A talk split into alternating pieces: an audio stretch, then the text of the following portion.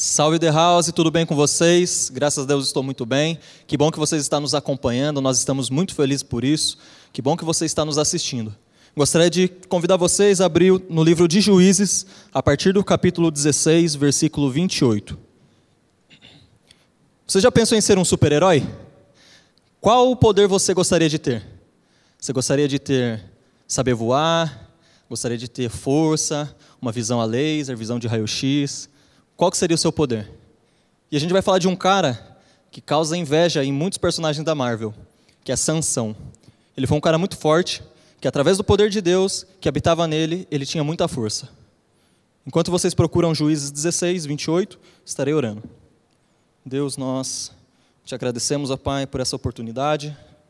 Pedimos que o Teu Espírito Santo fale conosco, que não seja eu, Pai, mas seja o Teu Espírito Santo.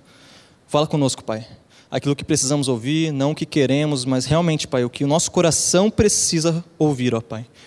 Que eu seja a tua voz, que essa mensagem chegue a muitas pessoas, ó Pai, que elas sejam tocadas em nome de Jesus. Tira toda a distração, tira toda a preocupação, ó Pai, em nome de Jesus, e todo plano de Satanás seja frustrado agora em nome de Jesus, Senhor. Amém. Juízes 16, capítulo 16, versículo 28. E Sansão orou ao Senhor dizendo: Ó Senhor, meu Deus, peço que lembres de mim, por favor, dá-me forças só mais esta vez. Deixa que eu, de uma só vez, me vingue dos filisteus, por terem furado os meus olhos. Então agarrou as duas colunas do meio, que sustentavam um templo, com a mão direita numa coluna e a mão esquerda na outra, jogou todo o seu peso contra elas e gritou: Que eu morra com os filisteus. Essa história é da morte de Sansão e ele tinha um propósito. Deus escolheu ele por um propósito. E para nós entendermos um pouquinho o contexto, é bom que nós saibamos um pouco da história de Sansão. Sansão, ele tinha uma mãe que era estéril, então ele nasceu de um milagre de Deus, onde um anjo de Deus chegou para sua mãe e falou que ela teria um filho, e esse filho teria um propósito. Deus colocaria um filho no, na, no ventre daquela mulher com simplesmente um propósito, que era começar o processo de libertação do povo de Israel das mãos dos filisteus. Então, o anjo chegou e falou que para aquela mulher que ele teria um propósito e deu a seguinte deu a seguinte dica: é o seguinte, você precisa que o seu filho não corte o cabelo e também não beba bebida fermentada como o vinho. É a única, a única coisa que eu solicito é isso, porque isso simboliza a aliança de Deus com o teu filho. Então aquela mãe fez aquilo que o anjo de Deus pediu, e Sansão nasceu, e ele cresceu com toda aquela força, porque o Senhor habitava nele. A palavra de Deus diz que o Espírito de Deus habitava em Sansão, e ele era muito forte. Ele tinha uma força incomum. Então, ele descobriu isso quando ele estava indo a caminho do povo filisteu e veio um leão para atacá-lo, e ele matou aquele leão. E Sansão também, através da força dele que Deus dava para ele, ele enfrentou mil homens filisteus e num, numa só, num só dia ele matou mil homens. Então ele era um cara muito forte. E aí ele conheceu Dalila, onde ele se apaixonou por ela, que era uma mulher, era uma, do povo do filisteu. E ele se, se apaixona por ela, e Dalila então é comprada pelos líderes filisteus para que ela pudesse encontrar a fraqueza de Sansão. Então Dalila começa a procurar a fraqueza, começa a perguntar para Sansão qual era a fraqueza dele, até o momento que ele se cansa de tanto que Dalila fala com ele, pede para saber qual era a sua fraqueza, ele conta que não poderia cortar o cabelo. Se cortasse o cabelo dele, ele ficaria fraco. Então Dalila, sabendo daquilo, fala para os líderes né, do, do povo filisteu. Então, ela, no momento que Sansão está dormindo, ela corta o cabelo dele e vem, o, vem os soldados e capturam Sansão vai lá e fura os dois olhos do, do Sansão, deixa ele cego e, e ele é capturado.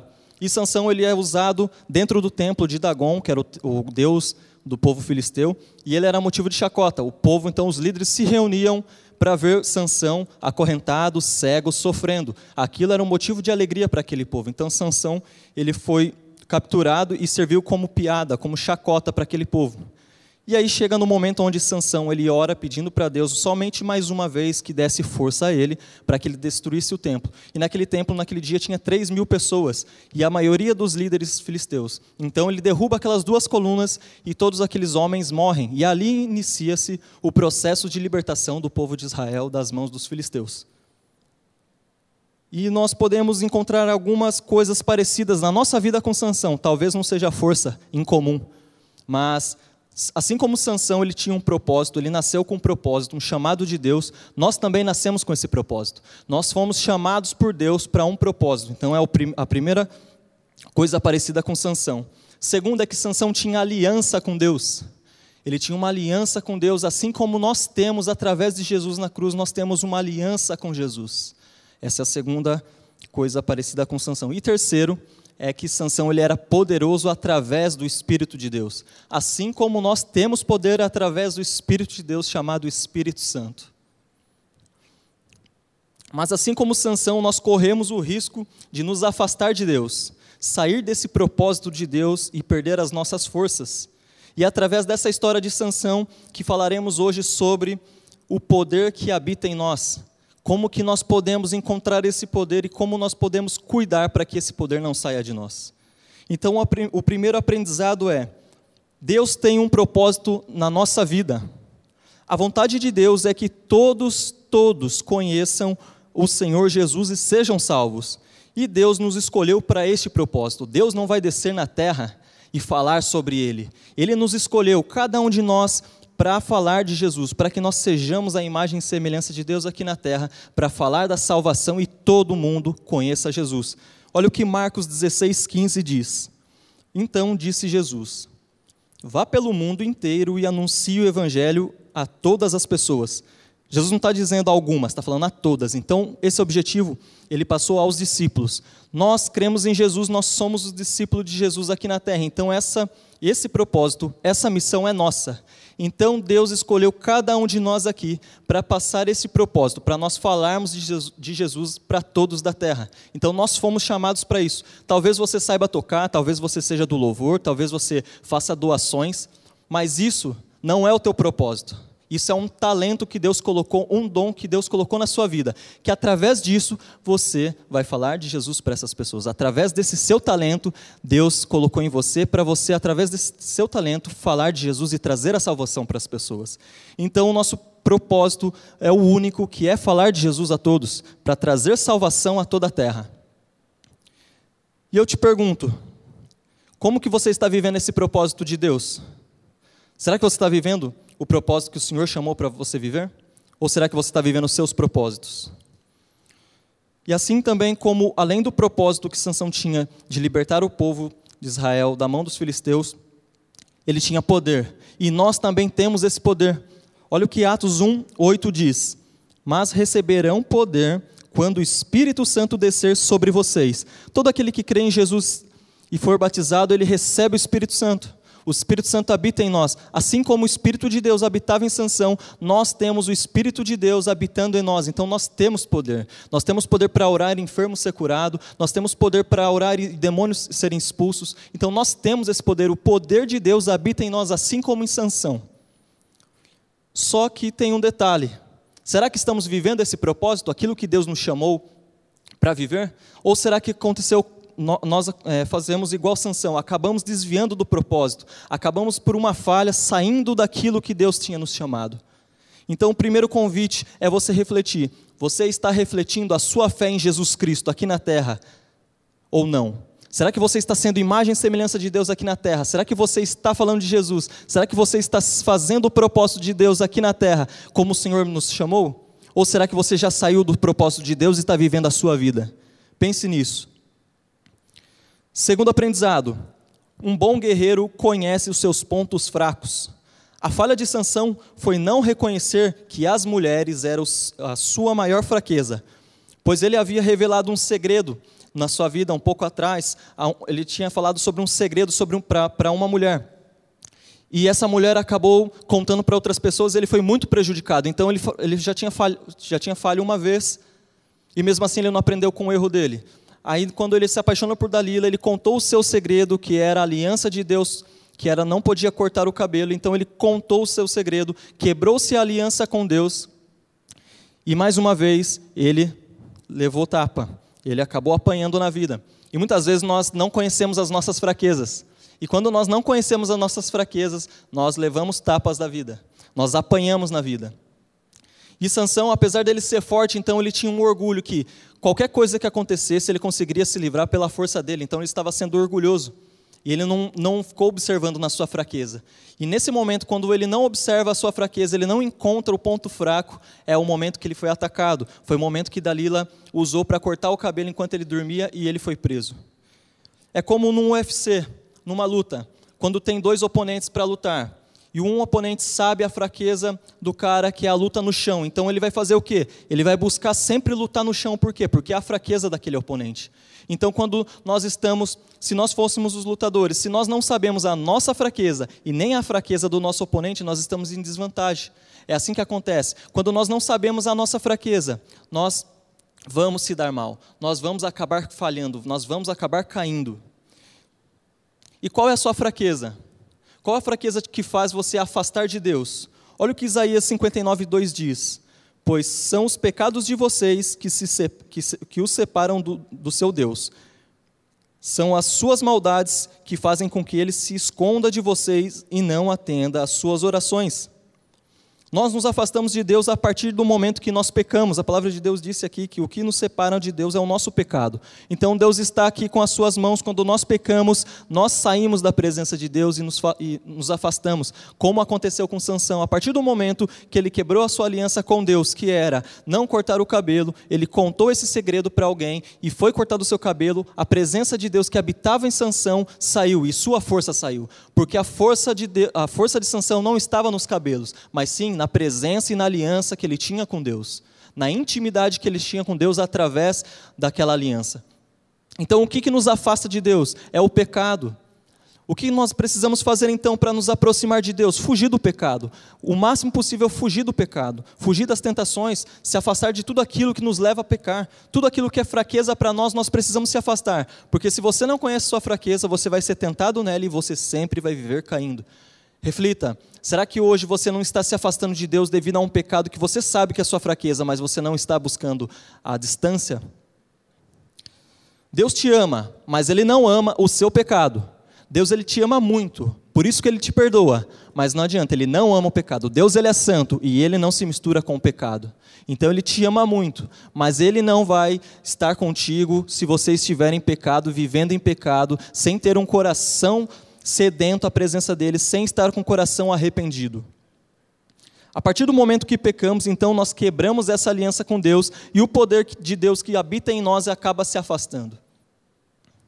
Então, o que te faz afastar de Deus? Pense nisso. Comece a refletir naquilo que você faz, as atitudes suas, aquilo que você faz que acaba afastando você da presença de Deus. E comece a mudar, comece a ver isso como uma fraqueza. Comece a enxergar os seus pontos fracos, onde você falha, aquilo que você faz, para poder se afastar e viver uma vida com Deus, uma vida onde o poder de Deus habita em você e ele te transforma.